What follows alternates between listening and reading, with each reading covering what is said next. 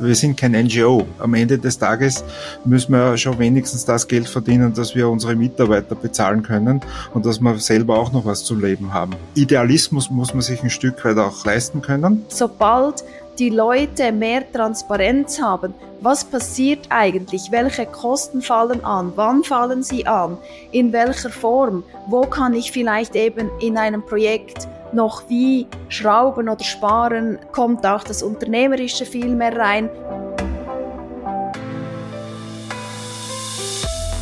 In dieser Folge lernt ihr alles über die Signifikanz vom Bau- und Gebäudebereich oder auch euren Immobilienassets für die Umweltziele. Nicht nur generell ist es eines der wichtigsten Themen in Bezug auf die Klimakipppunkte, sondern natürlich auch bei euch im Unternehmen. Wenn ihr Emissionen reportet, ist das ein Bereich, in dem ihr richtig reduzieren könnt. Einer der größten Chunks bei euch im Reporting, würde ich sagen. Denn logisch ist, dass wir nicht nur privat, sondern natürlich mit unseren Unternehmen alle in Gebäuden entweder uns eingemietet, gepachtet haben, sie selber betreiben oder natürlich sogar neu bauen. Also hier müssen wir wir ran und uns kräftig drüber unterhalten. Und damit herzlich willkommen zu Gewinne Zukunft, dem Nachhaltigkeitspodcast der Pioniere. Mein Name ist Zackes, ich freue mich enorm, dass ihr wieder mit an Bord seid und natürlich freue ich mich auf meine zwei Gäste heute. Einmal in der Staffel oder roundabout alle zehn Folgen habe ich IBM zu Gast, weil die von Anfang an bei mir Missionspartner sind und mich kräftig unterstützen. Und natürlich schaue ich dann, dass wir ein wirklich relevantes Thema finden. Es wird also keine Werbeschau, das kann ich euch auf jeden Fall versprechen. Und dafür sorgen wird unter anderem Johann Rumpe. Er ist nämlich Geschäftsführer bei EAM Swiss, ist ein IBM Business Partner, die sich vor allem mit IBM Maximo aus dem Sustainability Portfolio beschäftigen. Und seine Spezialisierung ist wirklich die Instandhaltung Instandhaltung von Gebäuden, CO2-Reporting, Analysen, Messungen, also genau die Themen, die für euch in Bezug auf Nachhaltigkeit relevant sind.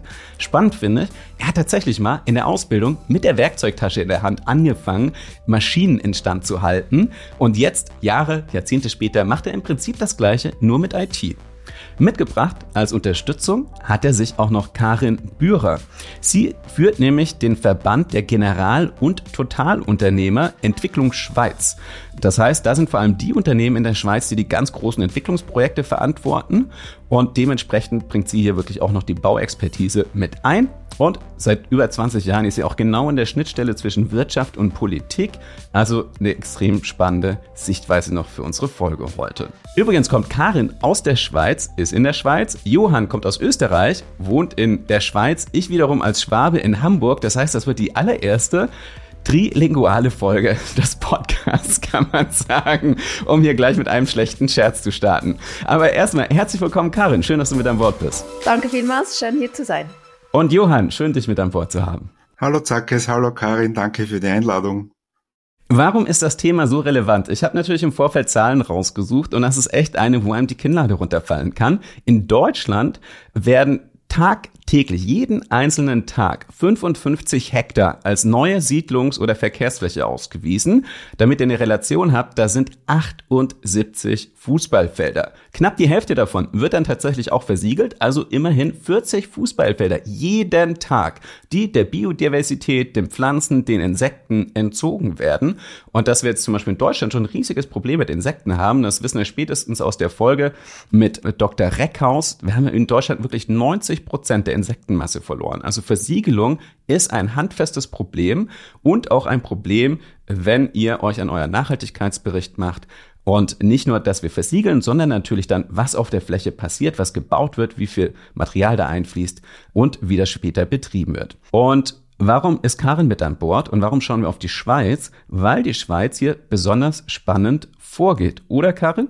Das stimmt. Und zuerst ein, ein kleiner Nach, ähm, Hänger an, an deinen Witz zu Beginn für, in Sachen trilingual. Wir sagen in der Schweiz Zersiedelung. Ich musste zuerst einmal nachfragen, was du mit Versiegelung meinst. Aber um auf das Thema zu kommen, in der Schweiz sind wir ja direkt demokratisch organisiert und es ist wahnsinnig wichtig, dass wir das Volk immer mitnehmen, gerade mit großen oder bei großen Themen, die die Leute sehr auch persönlich beschäftigen, die Eigentümer jetzt in dem Bereich oder uns alle im Alltag. Und deshalb versuchen wir so viel wie möglich natürlich demokratisch zu legitimieren. Teilweise kommt es sogar auch aus Initiativen raus und wird dann entsprechend in ein Gesetz gegossen. Jetzt zum Thema Versiegelung, wie ihr das nennt in Deutschland, bei uns Zersiedelung, oder wir haben auch festgestellt, das Bevölkerungswachstum in der Schweiz ist groß, nimmt weiter zu unser Land ist beschränkt. Wie ihr in Österreich, ähm, Johann, haben wir in der Schweiz auch sehr viele Berge. Also wir haben nicht so viel zu bewohnen und wir haben immer noch einen großen Anteil auch Landwirtschaft. Das ist uns wichtig. Deshalb gab es dann die sogenannte Landschaftsschutzinitiative von linker Seite. Dazu gab es dann im Parlament einen sogenannten Gegenvorschlag. Es wurde ein Gegenvorschlag dazu gemacht, weil man das als zu extrem angesehen hat und hat dann über diesen Gegenvorschlag, das sogenannte Raumplanungsgesetz, abgestimmt. Das war am 3. März 2013 schon und dieses Gesetz wurde mit 62,9 Prozent, das ist sehr viel, wurde das vom Schweizer Volk angenommen und das sagt eigentlich, dass wir uns committen, dass wir Grünflächen schützen und dass wir dort, wo wir eben Siedlungsgebiet haben, dass wir dort verdichten also, dass man wirklich ganz klar in den Städten, in urbanen Zentren versucht zu verdichten, um so das Land zu schützen. Also das heißt, zusammengefasst, der Großteil der Schweizer hat sich dazu entschlossen, dass ihr keine neue Fläche versiegeln dürft. Das heißt, ihr müsst jetzt mit dem zurechtkommen, was ihr habt. Und das war jetzt schon vor zehn Jahren. Habt ihr immer noch die gleiche Mehrheit dafür, Karin? Es ist nicht ganz so, dass gar nichts mehr verbaut oder, oder bebaut werden darf. Aber man muss jetzt wirklich, es muss Gemeinde für Gemeinde, musste die verschiedenen Zonen anschauen und man hat ganz klar wirklich sehr, sehr restriktiv jetzt weiter eingezont. Man hat sogar teilweise rückgezont, also dass man wirklich außerhalb von Zentren, wie sie eben definiert sind, hat man auch Land eigentlich ausgezont, das nicht mehr bebaut werden darf. Das sind dann natürlich auch heikle Themen.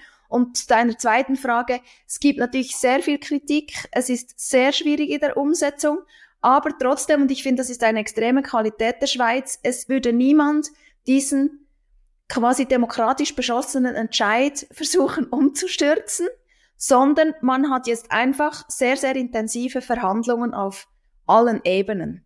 Johann, ich merke, du willst da kurz direkt rein. Ja, genau. Das, das ist auch etwas, was ich jetzt so quasi als Ausländer in der Schweiz auch sehr zu schätzen gelernt habe, dass wenn man über den demokratischen Prozess in der Schweiz äh, Entscheidungen trifft, und sei es auch noch so knapp, dann gilt das und daran hält man dann auch fest und daran erinnert man sich auch zehn Jahre später noch das, das macht, glaube ich, die Schweiz auch als Land äh, aus und auch attraktiver, weil man auch eine große Rechtssicherheit hat oder eine große Sicherheit, dass man dann nicht immer wieder mit neuen Rahmenbedingungen konfrontiert ist, die, die dort oder da auch wieder alles umstoßen.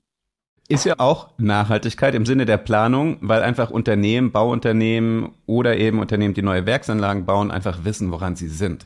Aber spannend ist ja trotzdem, jetzt haben sich alle dafür entschieden und merken plötzlich so, Mist, ich habe hier ein schönes Haus mit Balkon, drei Stockwerke und weil wir halt nicht mehr in die Fläche dürfen, muss jetzt das nächste Hochhaus direkt bei mir gebaut werden und ich sitze im Schatten. Oder Karin, also ist das so vielleicht eine negative Folge, die nicht allen klar war? Das ist absolut so. Das merken wir natürlich in der Bauindustrie. Bewilligungsverfahren gehen viel länger, oder? Wir haben teilweise in Zürich haben wir mittlerweile 330 Tage für eine Baubewilligung im Durchschnitt, weil es ist jetzt wirklich ein Verteilkampf, weil früher konnte man auf der grünen Wiese bauen, das war kein Problem. Heute verba also verbauen wir nur noch, was eigentlich schon verbaut ist oder fast. Sogenanntes Nachverdichten sogar in großen Städten wie Zürich oder Genf oder so. Und dort geht es jetzt wirklich darum, wie viel Stockwerke in die Höhe, was macht das dann mit der Umgebung und da ist dann dieses lustige NIMBY, oder Not in my backyard. Und dann eben das Rekursverhalten, das in der Schweiz auch sehr ausgeprägt ist. Also das, das ist das, oder was, es ist so, wie Johann auch gesagt hat. Ich finde auch, es ist eine Qualität. Man steht zu den Entscheiden und zu Mehrheitsentscheiden. Aber ich sehe das jetzt im täglichen Umgang oder man streitet sich dann schon sehr intensiv auf Gemeindeebene um diese Flächen und was man jetzt eben wirklich damit machen darf. Trotzdem, da bin ich jetzt nicht der Spezialist für, aber jetzt, ich sag mal so, meine Laienmeinung wäre, in Deutschland ist der Ansatz immer noch lieber in die Fläche neue Gewerbegebiete erschließen und äh, nicht besonders hochbauen, die Hallen eher flach halten, ist natürlich günstiger, billiger, praktischer in der Logistik. Das heißt, da habt ihr wirklich einen Ansatz, der vorbildlich ist. der auch anspruchsvoller ist. Das heißt, es muss in die Höhe, Übrigens, das hat Hubert Romberg auch gesagt, in der ersten Folge äh, des Podcasts überhaupt, ist eigentlich die nachhaltigste Art und Weise zu bauen, sind Städte, die in die Höhe gehen, weil einfach Logistik kürzer ist, die Energieversorgung ist einfacher. Das heißt, alles, was in die Höhe geht, mit Aufzügen und dergleichen, ist eigentlich die nachhaltigste Art und Weise, Menschen in großen Massen zu organisieren. Das heißt, Höhe ist ein Hebel. Johann, wie sieht's aus mit ähm, Digitalisierung, Vernetzen im Gebäudebereich? Wie viel lässt sich da noch rausholen in Bezug auf Nachhaltigkeit oder wie entscheidend ist der Hebel? Grundsätzlich finde ich es, dass äh, diese ganze Thematik des Umbaus Nachverdichtens, wenn man dann schon einmal dran ist an den Gebäuden, dass man, dass man da die Chance nutzen soll und einmal überhaupt die Basisinfrastruktur für, eine, für ein digitales Gebäude zu installieren, sei es Bussysteme, sei es Verkabelung, sei es Aktorik und Sensorik. Da finde ich, äh, dass das eine gute Chance ist, wenn man das macht. Und in meiner Meinung ist, gehört das irgendwie zum Betriebssystem eines Gebäudes mit dazu zwischenzeitlich. Wir haben äh, doch einige Kunden, die Gewerbeimmobilien betreiben. Da, da sehen wir das schon, dass schon seit Jahren, dass eben Gebäudeleitsysteme, Heizung, Lüftung, Klima und so betreiben und auch äh, das Zusammenwirken mit der Beschattung, dass man dann darüber noch Energie, Energie sehr effizient nutzen kann oder allenfalls auch Energie sparen kann, weil ich habe zu Hause in meiner Wohnung habe jetzt ein vierfach verglastes Fenster. Also da wird's im, da wird's in der Übergangszeit auch von selber warm. Da muss ich die Heizung dann nicht mehr einschalten. Da haben die, die Eigentümer dieses Gebäudes haben da doch sehr vorausschauend schon gehandelt und bereits 2016 eine Wärmepumpe eingebaut und dann eben das ganze Glas ausgetauscht. Aber was, was ich mir noch gewünscht hätte, und das sind allenfalls Chancen zur Nachrüstung, ist dann ähm, eben, dass man auch das noch elektrifiziert, also digitalisiert im weitesten Sinn und dass dann auch wirklich die Heizung mit, den, mit der Beschattung zusammenarbeitet. Und ähm, dass ich zum Beispiel, wo ich öfter auch einmal auf Reisen bin, auch wirklich das dann abschalten kann oder runterregeln kann und bevor ich nach Hause komme, aktiviere es wieder. Und da liegt meiner Meinung nach einiges an Ersparnis drinnen. Das ist echt eins der größten unterschätzten Themen überhaupt. Wie gesagt, ich habe schon eine ganze Folge dem Thema gewidmet vor einem Jahr. Es hat eigentlich fast keinen Anklang gefunden, obwohl die Energiepreise so durch die Decke gehen. Also Energieeffizienz, smartes Heizen, ne? man denkt, das ist so ein No-Brainer, aber bis Unternehmen diesen Hebel an packen, braucht es echt viel Zeit und Argumentierung. Wahrscheinlich, weil die meiste Zeit einfach niemand das in seinen KPIs oder in seiner Jobbeschreibung stehen hat und sich keiner zuständig fühlt. Und dann wird halt das Wochenende über der komplette Komplex geheizt oder einer arbeitet am Wochenende ein Chef hat mir das erzählt. Ne? Er hat halt gemerkt, nee, ein Bürgermeister war das in der vorherigen Folge, Landrat. Er meinte eben, ne, er hat halt gemerkt, er sitzt immer im Office, und ähm, irgendwann, Jahre später, hat er gemerkt, nur weil ich im Office sitze am Wochenende, wird der Rest des kompletten Gebäudes mitgeheizt. und was die sparen können, wenn die das smart angehen. Und ein kurzes Beispiel, das ziehen wir mal vor, das wollten wir eigentlich später einbringen, Johann. Aber zum Beispiel, du hast ja gemeint, ne, Gebäude in Chicago von einer Firma, die auch nachgerüstet hat und einfach satt Geld spart, oder? Wir hatten Projekt ein größeres, wo wir eben Software unterstützt, einmal überhaupt den CO2-Footprint ermitteln, damit man einmal einen Iststand hat und ähm, das, diese Firma war weltweit aufgestellt, hat dann verschiedene, hat dann an verschiedenen Standorten wirklich Optimierungspotenziale aus, auch abgeleitet und konnte die dann auch messen. Da war zum Beispiel ein Verwaltungsstandort in in London, wo man über die Kälte- und Belüftungsanlage, also die über die Erneuerung der Kälte- und Belüftungsanlage 2,8 Millionen Kilowattstunden Energie gespart hat. Das hat dann irgendwie 180.000 britische Pfund ausgemacht in einem Jahr. Also das ist dann schon signifikant oder wo eben durch die Erneuerung von, von LED, der, der Beleuchtung, Ersatztour mit LED-Lampen an einem Standort in New York sieben Prozent ausgewiesen worden sind. Also da, da geht schon was. Und das sind wirklich Zahlen, das ist bares Geld, egal ob privat oder in Unternehmen, ist ja die Haltung immer, wir haben hier noch Glühbirnen oder wir haben hier noch Neonröhren, die halten bestimmt noch ein paar Jahre, die haben so viel Geld gekostet, lassen wir sie doch, bis sie kaputt gehen, dann tauschen wir sie aus. Nein, das proaktive Austauschen, das Investieren, wirklich zu sagen, so, wir machen das auf einen Schlag, das Geld spielt sich so schnell wieder ein und wenn ihr jetzt berichtspflichtig seid, spiegelt sich das dann auch schon in eurem Nachhaltigkeitsbericht, weiß nicht, 2025, wenn ihr das jetzt dieses Jahr angeht. An dieser Stelle ein dickes Danke an euch, die ihr gerade zuhört. Nicht nur ist Gewinne Zukunft in den letzten Monaten dank euch grandios gewachsen, wir sind immer mehr geworden und ich glaube, es ist mittlerweile eine richtig coole Community an Sustainability Professionals entstanden, sondern Gewinne Zukunft rangiert auch in den meisten Podcast-Apps mittlerweile ganz oben, wenn man das Stichwort Nachhaltigkeit eingibt. Immer so auf einem Platz 1 bis 4 direkt neben den großen Podcasts mit viel Budget, wie zum Beispiel Zeit für Klima oder Handelsblatt Energy. Und nicht nur das, oft sind sogar bis zu fünf Episoden aus Gewinne Zukunft unter den Top 20. Aber ich glaube, da geht noch mehr. Da ist natürlich noch viel mehr Platz in der Community für mehr HörerInnen und vor allem Menschen, die Nachhaltigkeit effektiv umsetzen wollen. Und um dorthin zu kommen, brauche ich kurz eure Unterstützung. Scrollt einfach in eurer Podcast-App runter und bewertet Gewinne Zukunft. Gerade in der Apple Podcast App könnt ihr auf Gewinne Zukunft klicken, runterscrollen an allen Folgen vorbei. Dann seht ihr nicht nur den Bereich, wo man die Sterne vergeben kann, sondern speziell bei Apple auch noch den Button, um persönlich kurz zwei Sätze zu schreiben. Und genau dieses persönliche Feedback von euch ist nicht nur Gold wert, sondern auch die Goldwährung im Apple Ranking. Daher freue ich mich enorm, wenn ihr euch kurz die Zeit dafür nehmt. Macht einfach einen Screenshot von eurem Feedback, schickt es mir auf LinkedIn und ich revanchiere mich dann wiederum fleißig mit Kommentaren und Diskussionen unter euren nächsten Beiträgen. Also schnell runterscrollen, Bewertung hinterlassen, Screenshot schicken und wir connecten dann auf LinkedIn. Ihr findet mich eigentlich direkt unter meinem Vornamen Zackes Z-A-C-K-I-S oder einfach über den Link in den Show Notes. Danke euch und jetzt geht's weiter. Karin, das sind Sachen, die kann man machen, wenn das Gebäude schon da steht, ne? Aber eigentlich ist wahrscheinlich der größte Hebel, muss man wahrscheinlich viel, viel früher anfangen, oder?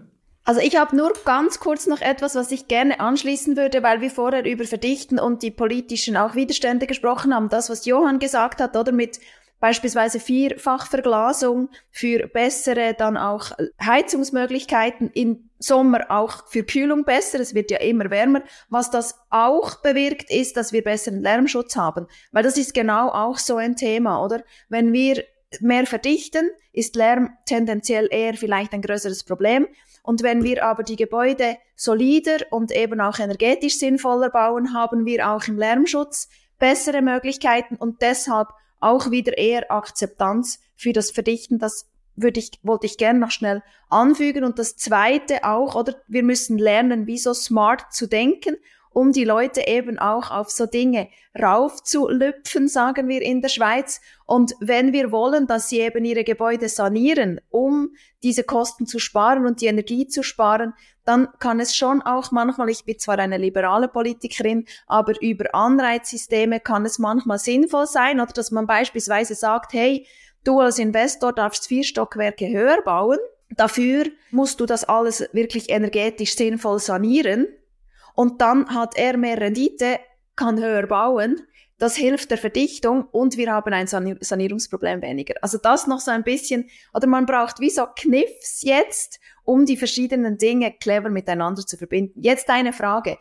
Es ist natürlich so, dass nicht nur der Betrieb ein großes Thema ist, also ich glaube, du korrigierst mich, Zackes, die Zahlen sind ungefähr ein Drittel entsteht im Bau, zwei Drittel entsteht im, im Betrieb an Emissionen und ich habe auch nochmals nachgeschaut, die ganze, also der ganze Gebäudebereich in der Schweiz ist ungefähr verantwortlich für 11 Millionen Tonnen. Also es ist ein Viertel der Gesamtemissionen von unserer, und das ist natürlich wahnsinnig viel.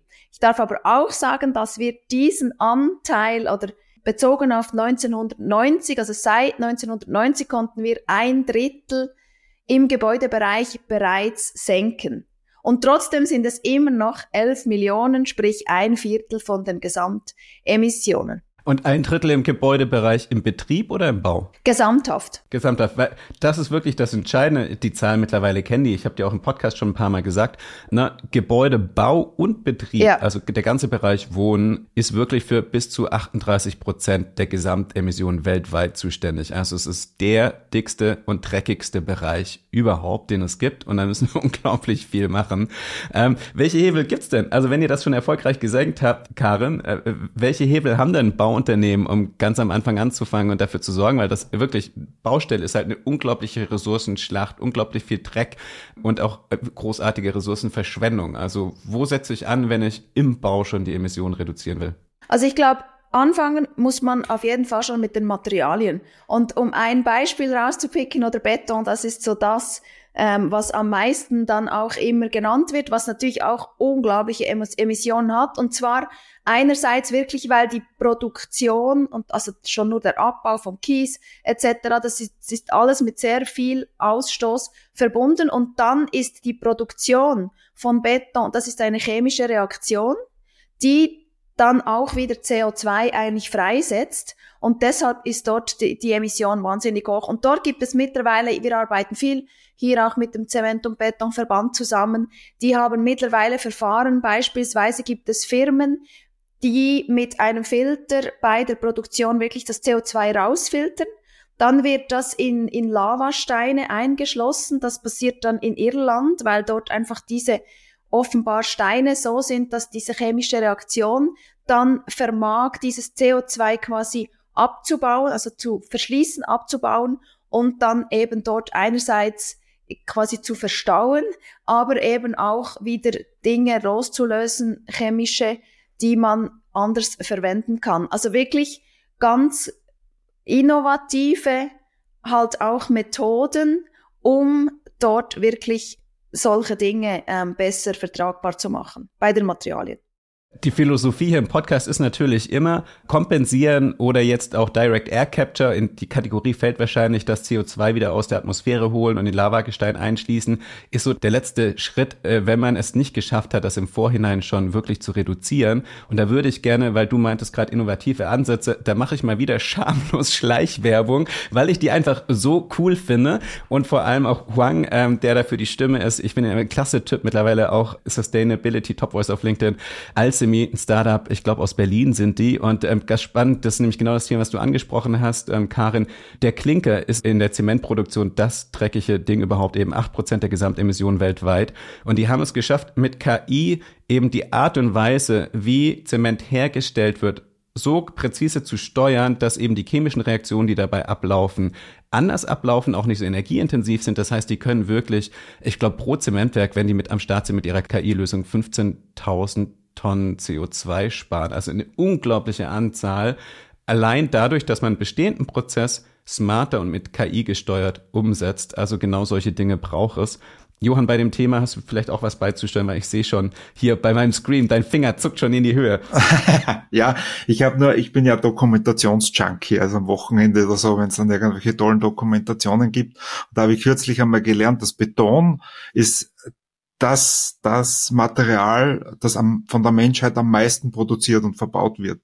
Es gibt kein anderes Material, was mengenmäßig so viel Platz einnimmt. Unsere Firma, wir, wir implementieren ja Instandhaltungssysteme und Gebäudeinstandhaltung ist ein Riesenthema, weil es einfach viele gibt. Aber ähm, ursprünglich, man kommt dann doch in den Bereich eher mehr aus der Industrie. Und von dort her kennen wir Kunden, die in der Zementindustrie sind. Und das ist wahnsinnig Energie aufwendig, das herzustellen. Und das Zweite ist ja dann auch noch, jeder sucht nach Green Steel, ne? das ist Stahl als Baustoff.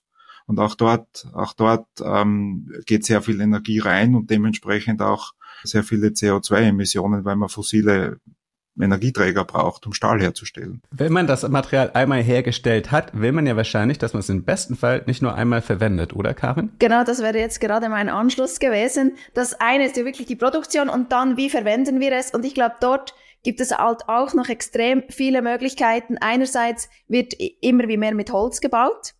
Also ich habe früher bei Implenia gearbeitet. Wir haben so ein Flagship-Projekt, da war ich noch dort, das wird jetzt dann, äh, geht jetzt dann in die Bauphase in Zug, das ist das Pi, das ist ein Hochhaus, das wird das erste und höchste Hochhaus, ich glaube sogar in Europa, mit Holz, also man kann wirklich statisch so solid bauen mit Holz wie mit Beton, gleichzeitig hat das dann auch Fassaden, die noch mit Solarpanels und so, also es ist extrem spannend generell, aber ich glaube, das ist wie so das eine oder nicht überall eben Beton verwenden. Und gleichzeitig sind es dann auch da kommt wieder die politische Schiene dazu oder regulatorische Elemente. Ich habe beispielsweise kürzlich mit jemandem gesprochen, wenn man statisch eine Wand bauen muss, sagen wir jetzt mit Beton, dann muss die vielleicht 15, 20 Zentimeter breit sein, damit die hält statisch. Jetzt haben wir aber noch Erdbebenschutz und wir haben noch irgendwie Lärmschutzvorschriften und am Schluss muss diese Wand dann doppelt so dick sein oder vielleicht irgendwie zwei Drittel äh, noch dazu und dann verbauen wir am Schluss viel mehr Beton.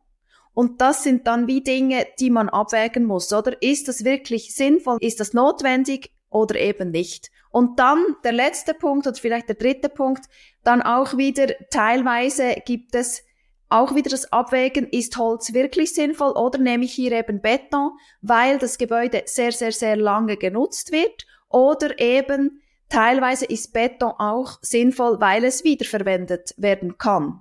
Stichwort Madaster, oder? Dass man wirklich versucht, die verschiedenen, und wir kommen sicher nachher noch auf die Kreislaufwirtschaft dazu, oder? Dass, dass wir versuchen, wirklich die Baustoffe wieder zu verwenden und Johann, du hast gesagt, oder die, die Menschen bauen extrem stark mit Beton, weil es halt ein wahnsinnig robuster Baustoff ist. Also muss man ihn aber halt eben auch immer wieder verwenden und dann sinkt ja auch wieder der Ausstoß, wenn man es auf die ganze Lebenszeit anschaut. Angenommen, es hört jetzt gerade jemand zu, der ist dafür verantwortlich, keine Ahnung, dass bei Daimler eine neue Werkhalle gebaut wird oder für irgendeine Firma, äh, vielleicht auch einfach für einen Mittelständler im Gewerbegebiet ein neues Gebäude.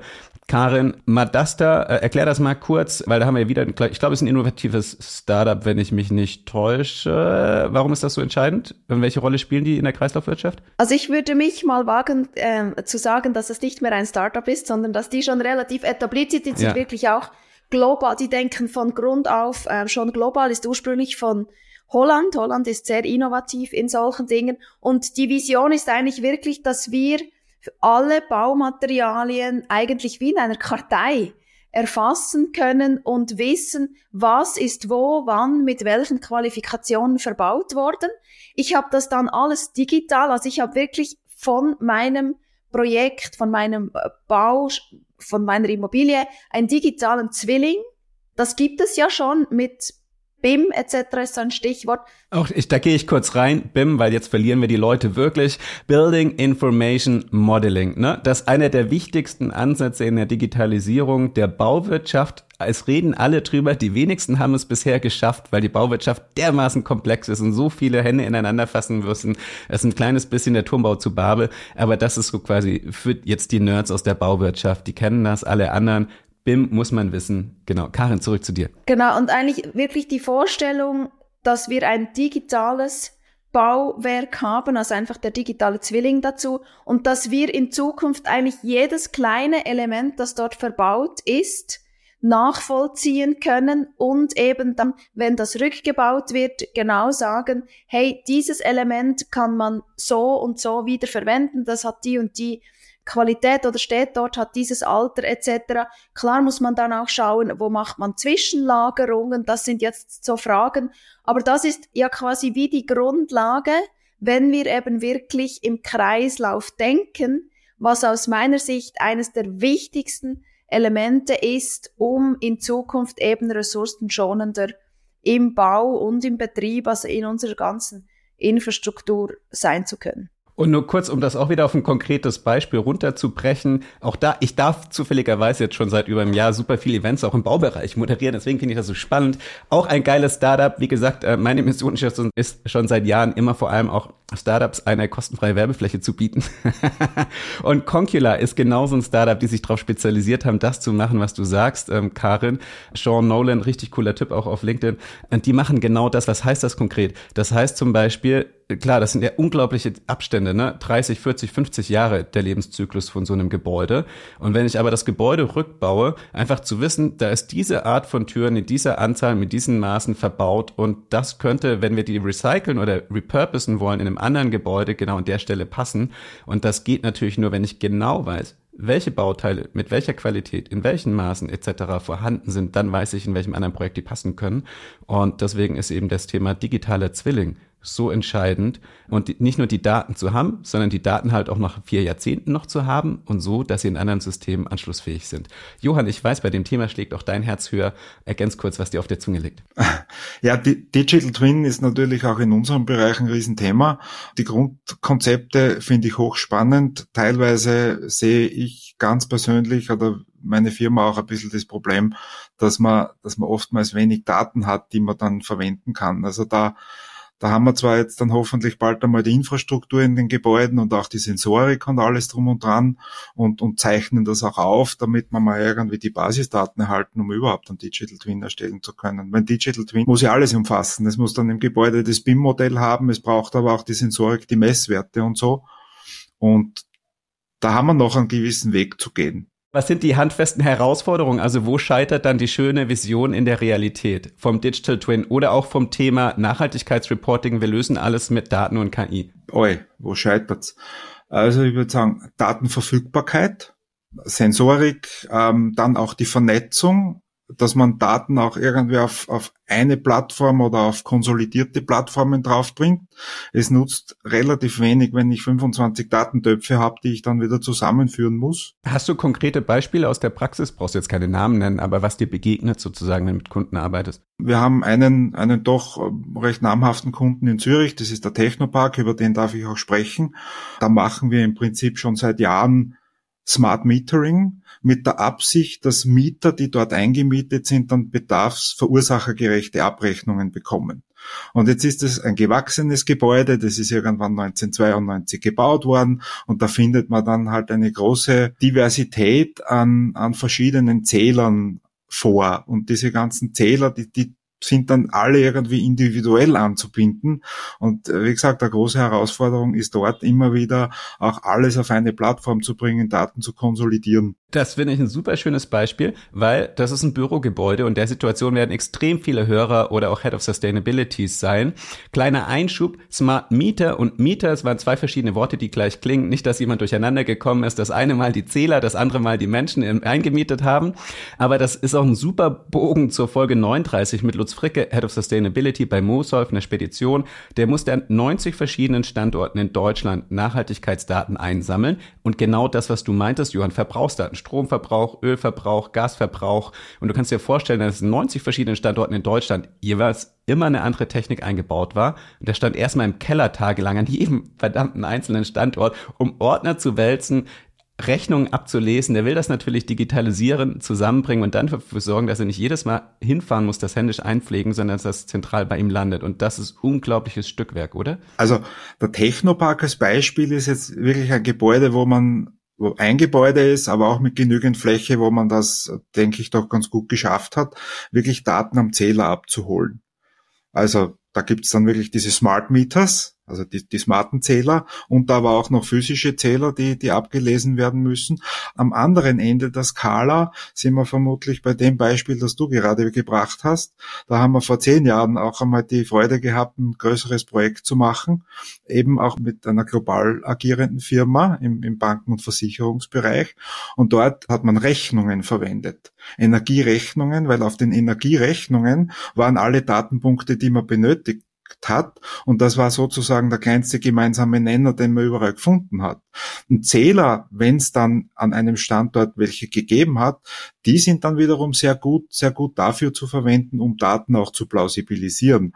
Aber für das Reporting, das wir damals gemacht haben, war einfach die Rechnung der kleinste gemeinsame Nenner. Und nachdem man dort Papier und Abfall auch getrackt hat, weil das ja auch einen Impact hat, muss man auch sagen, ich habe noch keinen Papierkübel gesehen, wo ein Zähler drauf ist.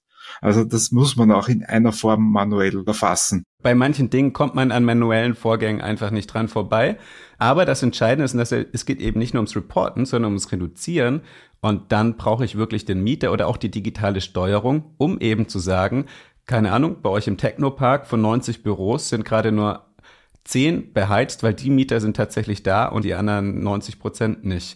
Karin, ich habe gesehen, dass du auch kurz an der Stelle was hinzufügen willst? Ja, also ich wollte eigentlich einfach bestätigen, dass es wirklich vor allem in unserer Industrie sehr, sehr fragmentiert ist. Einerseits bei den Daten Andererseits aber auch vom, vom Verhalten her, oder ich glaube, es ist auch ein bisschen eine kulturelle Sache. Ich sehe das nur im Beschaffungswesen, wenn man versucht, das Beschaffungswesen zu digitalisieren, weil jeder hat noch irgendwas über WhatsApp schnell bestimmt, bestellt oder man ruft an, ich brauche noch irgendwie Beton, so und so, kannst du noch und ich hätte dann gerne oder eine E-Mail. Also da funktioniert noch so viel halt nicht standardisiert, nicht digitalisiert und die Daten sind dann einfach nicht vorhanden.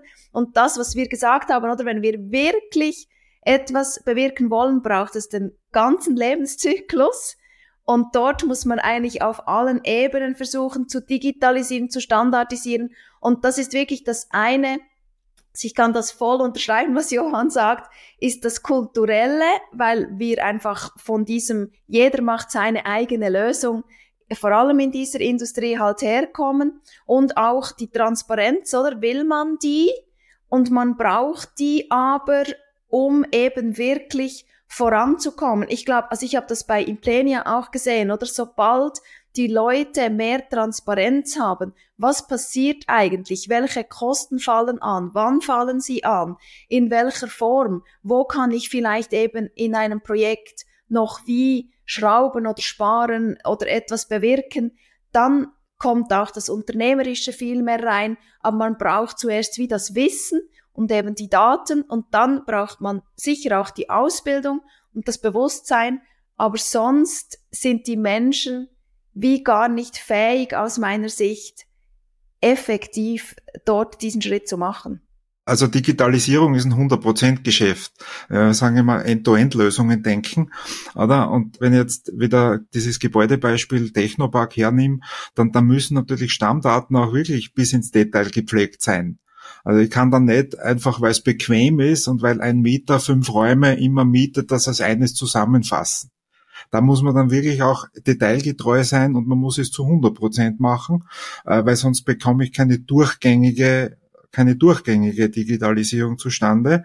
Äh, wenn man sich dann zwischendurch wieder einfach macht, dann brauche ich dann doch wieder an verschiedenen Schnittstellen, Schnittstellen technisch, aber auch, auch, auch äh, Abteilungen oder geschäftlich gemeint, äh, brauche ich dann wieder irgendwie Menschen, die den Mörtel zwischen den Ziegelsteinen spielen. Also das heißt Digitalisierung, 100% Geschäft, unglaublich wichtig, weil das, was Karin gesagt hat, ist, glaube ich, ja auch eins der Mantras, egal wer im Bereich Nachhaltigkeit unterwegs ist. Ne? Wir brauchen die Transparenz, wir haben die Daten, damit wir überhaupt erst wissen, was anfällt, ein, auch ein Gefühl für die Relation bekommen und meistens fällt uns dann auch irgendwo die Kinnlade runter. Johann, also Zeit ist begrenzt. Menschen haben nur so viel Arbeitsstunden, äh, gerade Mittelständler haben vielleicht auch nur so viel Budget zum Investieren. Jetzt denken die sich, okay, wir können unglaublich viel machen. Jetzt hat halt Johann gesagt, Mist, wenn wir das schon machen, dann müssen wir es 100 Prozent machen. Pff, für 30 Prozent hätten wir vielleicht die Kapazität oder die Ressourcen. Lass uns doch lieber an anderer Stelle verwenden, weil zum Beispiel sind wir ein produzierendes Gewerbe, da ist doch der Hebel viel größer. Also wie würdest du sagen, jetzt äh, produzierendes Gewerbe Relation von Gebäudebaunutzung versus was im Werk passiert? Ist das überhaupt signifikant, da was zu machen? Oh, ha, das ist ja meine, meine Herkunft. Ich bin praktisch in einer Kartonfabrik aufgewachsen und da hat, da ist das Gebäude die Hülle, wo die Maschine steht. Und in Wirklichkeit fokussiert man sich von früh bis spät auf diese Kartonmaschine. Gebäude ist da außen vor und die, die most advanced technology dort ist der Lichtschalter. Aber jetzt zum Kartonprozess und warum ich persönlich auch lange Zeit die Relevanz von Gebäuden nicht verstanden habe, das muss ich auch ganz offen und ehrlich zugeben, ist, wenn man sich jetzt Kartonproduktion anschaut, dann ist es eine Maschine, die ist 200 Meter lang und da greifen hunderte von Aggregaten ineinander und müssen synchron laufen, sonst habe ich einen Produktionsausfall. Nun ist Kartonproduktion gleich wie Zement oder auch Stahl sehr energieaufwendig. So eine Kartonmaschine, die, die zieht schon einmal zwischen 50 und 80 Megawatt Leistung und da sprechen wir jetzt von Gas weil für die für Produktion von Papier und Karton, da, dort wo ich herkomme, haben wir sogar Recyclingkarton gemacht. Also schon der Kreislaufgedanke. Und da brauche ich sehr, sehr viel Prozesswärme. Weil am Anfang der Maschine habe ich ein Gemisch von Wasser und Fasern. Da ist 98 Prozent Wasser und zwei Prozent Fasern. Und wenn es dann irgendwo aufgerollt wird, so äh, wie eine Rolle Toilettenpapier, dann, dann haben wir da irgendwie fünf sechs Prozent Feuchtigkeit drin und der Rest ist dann der Karton. Dafür brauche ich sehr, sehr viel Wasser und Wärme.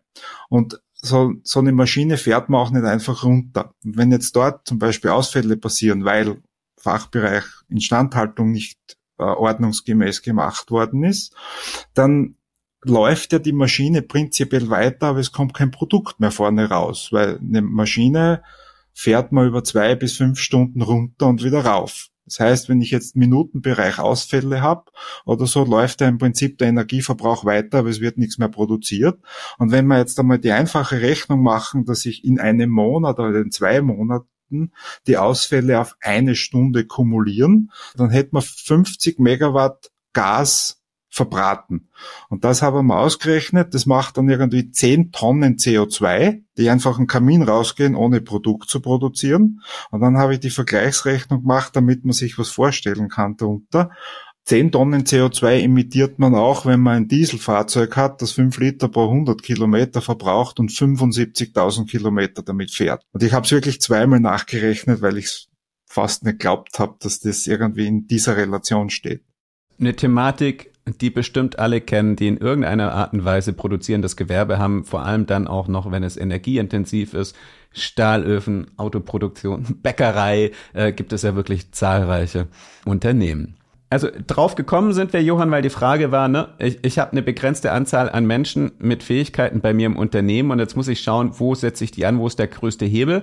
Das heißt, was ich bei dir herausgehört habe, wäre jetzt meine spontane Leidenregel oder Daumenregel, ist zu sagen, wenn ich produzierendes Gewerbe bin, energieintensiv, dann macht wahrscheinlich die Anlage mehr aus als die Gebäudehülle. Und angenommen, ich habe nur einen Mensch, der sich einen Tag drum kümmern kann, dann setze ich ihn als allererstes mal auf die Maschinen an. Und wenn das nicht der Fall ist, wenn ich eher im Office-Bereich bin, Service-Bereich oder dergleichen, dann sind die Gebäude einfach wirklich ein richtig großer Hebel. Und da muss man ran und muss einfach schauen, dass es jemanden gibt, bei dem das zur Jobbeschreibung gehört, zur Aufgabe und auch zu den KPIs, weil einfach alle Erfahrungen zeigen, dass sonst nichts passiert, sich niemand zuständig findet, niemand guckt, ob die Heizung runtergeregelt ist, ein Smart Meter dran ist, wie gelüftet wird. Also das hat auch einfach die Erfahrung in Deutschland jetzt im letzten Jahr gezeigt. Ne? Trotz exorbitanter Energiepreise haben wir jetzt, glaube ich, dass auf der Privatseite irgendwie nur ein Prozent weniger Energie verbraucht, wenn man den milden Winter rausrechnet. Also wirklich nichts. Und das geht erst, wenn man ganz konkret, wenn jemand hinterher ist, nervig ist und ähm, dafür dann im besten Fall auch bezahlt wird. Aber da wird es schwierig, oder Karin? Weil ich meine, wir hatten es ja auch schon vom Thema Digitalisierung und so. Also ich meine, überall fehlen Fachkräfte, vor allem auch in der Baubranche. Also ich meine, hätten wir uns die Folge eigentlich sparen können, weil in den Unternehmen eh niemand ist, der das umsetzen kann.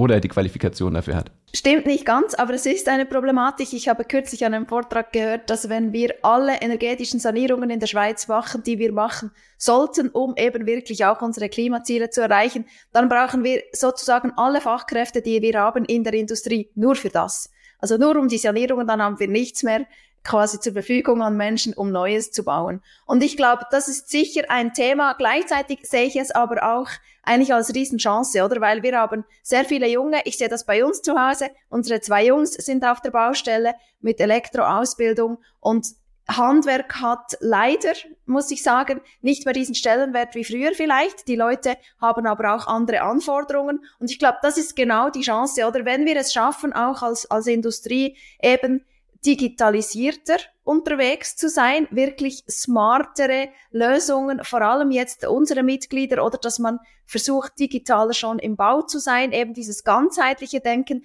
dann haben die Leute oder die Jungen auch wieder mehr Attraktivität, weil das Digitale dazu kommt. Das Zweite, was für Junge oder auch generell für Fachkräfte wichtig ist, ist schon immer wie mehr eben etwas zu tun, was sinnvoll ist. Und wenn wir eben Wert darauf legen, dass Gebäude nachhaltig gebaut werden, was bei unseren Mitgliedern, das spüren wir überall, oder wenn wir Fachkräfte suchen, das ist ein großes Thema, das, das ist extrem attraktiv, wenn ich mich mit dem auch positionieren kann. Und ich glaube, da können wir auch oder müssen wir auch die Leute reinbringen und sie dann auch ausbilden. Und das Dritte, was dann auch wirklich, denke ich, für die Fachkräfte wichtig ist, ist, das haben wir noch nicht so im Detail jetzt besprochen, aber ich glaube, es wurde immer wieder angetönt, dieses integrierte Zusammenarbeiten. Oder früher war Bau viel mehr so, der äh, zuerst wird geplant und dann kommt der nächste und der nächste und der nächste und am Schluss kriegt der, der Eigentümer den Schlüssel. Und heute, weil man eben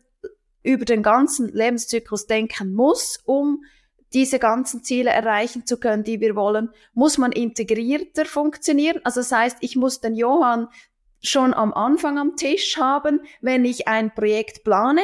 Deshalb auch die große Verantwortung von unseren Mitgliedern, weil sie halt ganze Areale entwickeln, wo ich dann auch mitdenke, was braucht es da auch an Soziales etc., aber eben auch, wie baue ich dieses Areal, damit es langfristig energetisch, aber auch sozial sinnvoll ist und das noch als letzter Punkt, weil wir damit begonnen haben im Podcast, weil wir eben in der Schweiz sind und die Leute alle mitreden. Sei es mit Rekursen, aber auch unter Umständen mit einem Referendum oder einer Initiative. Wir müssen so bauen, dass die Menschen das akzeptieren. Sonst kriegen wir unsere Projekte gar nicht mehr durch oder meine Mitglieder kriegen eigentlich Projekte, die nicht nachhaltig sind im ökologischen, im ökonomischen, aber auch im sozialen Bereich gar nicht mehr durch. Und ich glaube, um wieder zu den Fachkräften zu kommen, das ist schon etwas, was, wo wir auch Fachkräfte anziehen können. Aber klar, das Thema Demografie und dass wir generell weniger Leute haben, da sind wir dann in Konkurrenz mit den anderen, das ist dann ein anderes Thema. Es ist einerseits die größte Herausforderung überhaupt, ne? Logisch Digitalisierung, seien wir ehrlich, alle reden über Gen I, die wenigsten haben aber ihre Daten effektiv schon im Griff. Ne? Also es ist eine unglaubliche Spannbreite zwischen Anspruch und Wirklichkeit. Andererseits unglaublich sexy Thema für junge Menschen und vor allem, wenn auch um vielleicht dafür zu sorgen, dass wir sie jetzt ein bisschen aus der akademischen Laufbahn wieder in den Handwerks- und den Umsetzungsbereich ziehen, weil es da einfach super viele Menschen braucht. Und äh, das andere ist, wenn man das dann auch noch mit Nachhaltigkeit gemeinsam denkt, ist ja eigentlich Win-Win, weil es ist für junge Menschen viel spannender. Es ist nämlich Purpose purpose-getriebene Digitalisierung. Gleichzeitig ist, das wissen ja auch die Twin Transformation, einer der wichtigsten Hebel überhaupt für Nachhaltigkeitsziele, nämlich Nachhaltigkeit und Digitalisierung von vornherein gemeinsam zu denken. Hast du noch was zu ergänzen, gerade zum Thema Fachkräfte, weil ich meine, das treibt natürlich alle um, Johann. Ja, ich finde, das Handwerk verdient etwas mehr Anerkennung ganz generell. Und in Wirklichkeit ist es ja ein toller, ist es ja auch ein toller Beruf, weil man am Ende des Tages sieht, was man gemacht hat. Das, das, man sieht ja ein Resultat. Das, das finde ich eigentlich sehr erfüllend, wenn man dann ein wenig die Heimwerkertätigkeit wieder, wieder aufnimmt oder so. Und das hat mir ich bin ja ausgebildeter Handwerker als, als Betriebselektriker und Prozessleittechniker. Das war schon immer cool, wenn man dann am Ende des Tages gesehen hat, okay, ich habe da jetzt etwas zusammengeschraubt und das Teil funktioniert und das erfüllt irgendwann einen Nutzen. Und ich kann vielleicht noch ergänzen, oder gerade im Nachhaltigkeitsbereich, also ich habe dieses Beispiel von einem Kollegen von mir, der hat sich dann auch sehr stark politisch für das Thema schon, schon eine Weile her mit einem Wirtschaftsverband im Bereich Cleantech etc. dort wirklich eingesetzt und versucht, auch über die politische Achse dort schneller wirklich Ziele zu erreichen, hat dann gemerkt, das ist viel harziger und schwieriger und hat sich dann entschieden, einfach jetzt selber Solarpaneele auf die Dächer zu bauen und jetzt handwerklich aktiv zu sein, weil das kann unter Umständen dann wieder befriedigender sein, als vielleicht in einem Podcast wie hier über die schlauen Lösungen zu diskutieren und dann nach Hause zu gehen und in der eigenen Gemeinde zu sehen, dass es nicht vorangeht und dass überall blockiert wird und so. Also ich glaube auch das, oder, dass man ganz simpel manchmal einfach etwas tut, was jetzt in meinem Haus, dort wo ich kann, etwas bewirkt und das, wenn das ja dann ganz viele machen, unter Umständen eben auch ein Weg ist. Das ist spannend, weil das ist ein Spannungsfeld, ähm, wo sich jetzt quasi auch zwei andere Folgen im Clinch liegen, würde ich mal sagen. Die Staffel habe ich angefangen mit Gabriel Baunach und er sagte halt, ne, wenn wir nicht unseren Fußabdruck verkleinern, sondern unseren Handabdruck vergrößern wollen, also dafür sorgen wollen, dass nicht nur ich, sondern möglichst viele andere Menschen und Unternehmen sich auch nachhaltig verhalten, ist natürlich der Hebel und ähm, die Skalierung viel größer. Dann ist der effektivste Hebel dafür zu sorgen, dass die Strukturen, Gesetze, und Systeme verändern. Und das heißt, politische Arbeit unglaublich wichtig, auch als Unternehmen sozusagen Lobby for Good, sich für gute Regularien einzusetzen, hat ja, wie wir angefangen haben mit der Folge in der Schweiz, super funktioniert. Aber natürlich schade zu hören, dass du jetzt einen Bekannten hast, der davon von diesem Zehn-Prozess so frustriert war, dass er gesagt hat, okay, das dauert mir zu lang, ich schraube jetzt die Solaranlagen selber aufs Dach. Das wiederum, super coole Folge natürlich mit WeTel, eben auch eine so schöne Geschichte von frustrierten ähm, Solarforschern, die gesagt haben, das dauert uns zu lange, wir machen jetzt einen Mobilfunkannehmer, der nachhaltig ist und mit dem Geld investieren wir Solaranlagen. Also ich sag mal, das müssen alle HörerInnen für sich selber entscheiden, welchen Weg sie gehen. Vielleicht nur als Abschlussvotum oder von mir als äh, Person an der Schnittstelle, schon lange Jahre zwischen Wirtschaft und Politik. Ich glaube am Schluss, es braucht immer beide. Oder es braucht die Wirtschaft, die mit Lösungen vorprescht.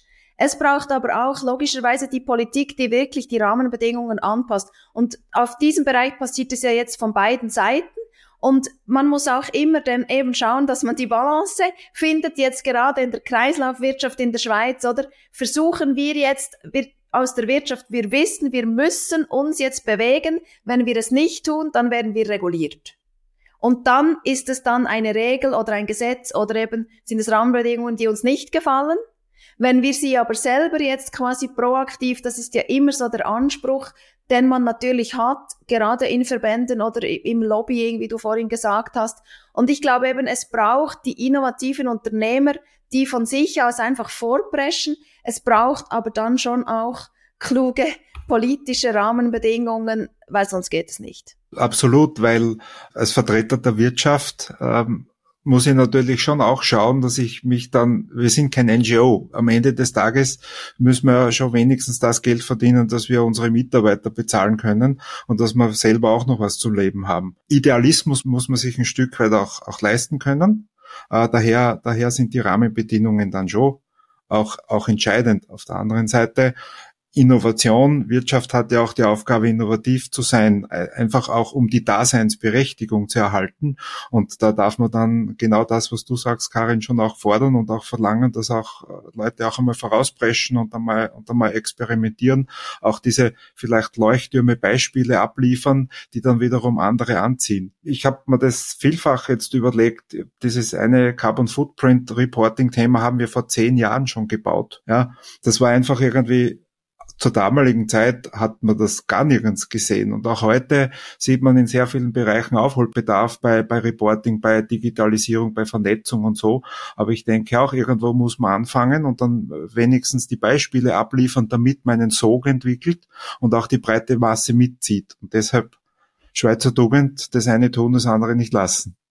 Da ergänze ich kurz, du hast dich eben auf das, das große Banking-Beispiel äh, bezogen, also Correct. eine global agierende Bank, die da vor über zehn Jahren angefangen hat, sozusagen äh, ihr Reporting anzugehen und reinzuschauen. Und genau das nehme ich jetzt, um die Folge abzuschließen, weil klar, ne, was beschäftigt viele? Es beschäftigt viele die CSRD, die sind jetzt ähm, akut wahrscheinlich das erste Mal betroffen, sich auf je nach Unternehmensgröße, aber entweder jetzt dieses Jahr schon oder spätestens 2025 zu reporten. Reporten ist das eine, eben, ne, dafür kann ich vielleicht auch einfach, wie wir vorhin diskutiert haben, die Rechnungen zur Hand nehmen und ablesen, was da passiert ist.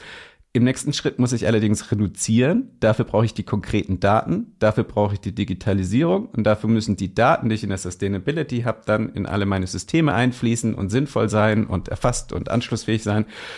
Und dann das viel Spannendere, dann muss ich in der Regel wahrscheinlich mein Geschäftsmodell anfassen. Und das Entscheidende ist, dass die Pioniere, die hier im Podcast zu Gast sind und über ihre Arbeit erzählen, die haben damit in der Regel vor 10 oder 15 Jahren angefangen und haben auch genau so lange gebraucht, bis der Weg profitabel war, Johann, oder wie du gerade gesagt hast, sich gerechnet hat und nicht nur aus reinem Idealismus getragen ist.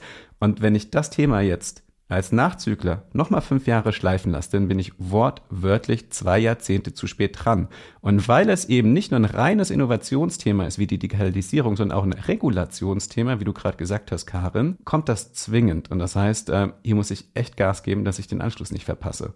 Und ich denke, das haben tatsächlich vor allem gerade viele KMUs noch nicht so auf dem Schirm. Die denken sich, okay, wir kümmern uns jetzt erstmal um Fachkräftemangel, wir kümmern uns erstmal um Digitalisierung oder Lieferketten und Rohstoffpreise und dann irgendwann lassen wir uns auch noch jemanden mit Nachhaltigkeit beschäftigen. Wer das so angeht, wird, glaube ich, ein böses Erwachen haben in ein paar Jahren. Daher nutzt den Geist dieses Podcastes und es ist eine Win-Win-Win-Situation. Alle drei Themen, Fachkräfte, Digitalisierung, Nachhaltigkeit, ergänzen sich perfekt und haben unglaublich viele Synergien, die man heben kann. Und in der Regel, die Investitionen, die man hier tätigt, spielen sich in kürzester Zeit wieder ein. Ganz plakatives, einfaches Beispiel, falls ihr das noch nicht gemacht habt. Eben Gebäudeleittechnik, Beleuchtung, Heizung. Wenn ihr Geld wollt, um Nachhaltigkeitsmanager bezahlen zu können, dann nutzt das. Da liegt das Geld wortwörtlich auf der Straße, ihr müsst es nur machen. Und damit vielen Dank, Karin, und vielen Dank, Johann. Danke auch vielmals. Hat Spaß gemacht. Danke. Ich finde es mal wieder richtig cool, dass ihr bis zum Schluss mit an Bord wart. Und daher verrate ich euch auch schon, was euch in der nächsten Folge erwartet. Es wird gleich um drei relevante Themen gehen für euch. Zum einen eins der heißesten Themen überhaupt, nämlich das Thema Gen AI und wie es jetzt schon für Sustainability Professionals eingesetzt werden kann. Dann die Frage, wie ihr euch durch dieses Überangebot an hunderten neuen vielleicht teilweise noch unbekannten ESG-Softwareanbieter navigiert und was ihr davor überhaupt organisatorisch für Fragen oder Hausaufgaben beantworten müsst, damit ihr in der Lage seid, eine vernünftige Wahl zu treffen. Das werde ich leidenschaftlich nicht nur mit Dilara von Porsche Climate Solutions, sondern auch mit Stefan von Ubitch diskutieren. Ich kann euch versprechen, die zwei halten sich nicht zurück. Das wird eine richtig coole Folge. Bis dahin, lasst uns auf LinkedIn connecten und dort fleißig weiter diskutieren.